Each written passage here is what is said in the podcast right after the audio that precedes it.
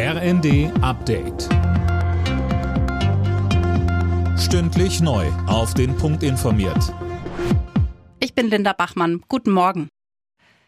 Der für heute angekündigte Gaslieferstopp des russischen Staatskonzerns Gazprom in Richtung Polen und Bulgarien hat vorerst keine Auswirkungen auf Deutschland, heißt es aus dem Bundeswirtschaftsministerium. Die Lage werde aber genau beobachtet. Die Bundesregierung macht den Weg frei für die Lieferung schwerer Waffen an die Ukraine. Dass sie damit zu lange gezögert habe, weist Verteidigungsministerin Lambrecht zurück.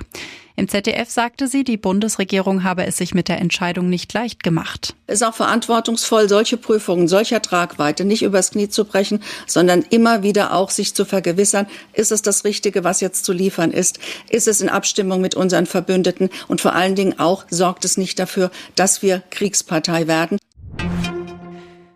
Das Bundeskabinett befasst sich heute mit dem geplanten Ergänzungshaushalt von Finanzminister Lindner. Der soll auf den Weg gebracht werden, um die Auswirkungen des Ukraine-Kriegs abzufedern. Mehr von Alena Tribold. Der Ergänzungshaushalt sieht weitere 40 Milliarden Euro Schulden vor. Ein Teil des Geldes soll an die Länder und Kommunen für die Aufnahme und Versorgung von ukrainischen Geflüchteten gehen. Außerdem soll der Ergänzungshaushalt dafür genutzt werden, um das Entlastungspaket für die Bürger zu finanzieren. Auch darüber berät das Kabinett. Das Paket umfasst unter anderem sinkende Benzinpreise, eine Energiepreispauschale von 300 Euro und ein 9 Euro Monatsticket für den ÖPNV.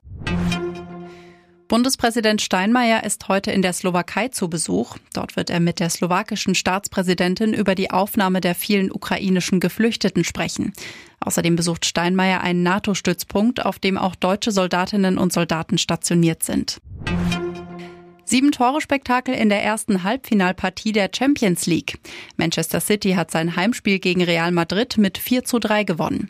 Das Rückspiel in Madrid steigt nächsten Dienstag. Heute Abend empfängt Liverpool den FC Villarreal zu ihrem ersten Halbfinalduell. Alle Nachrichten auf rnd.de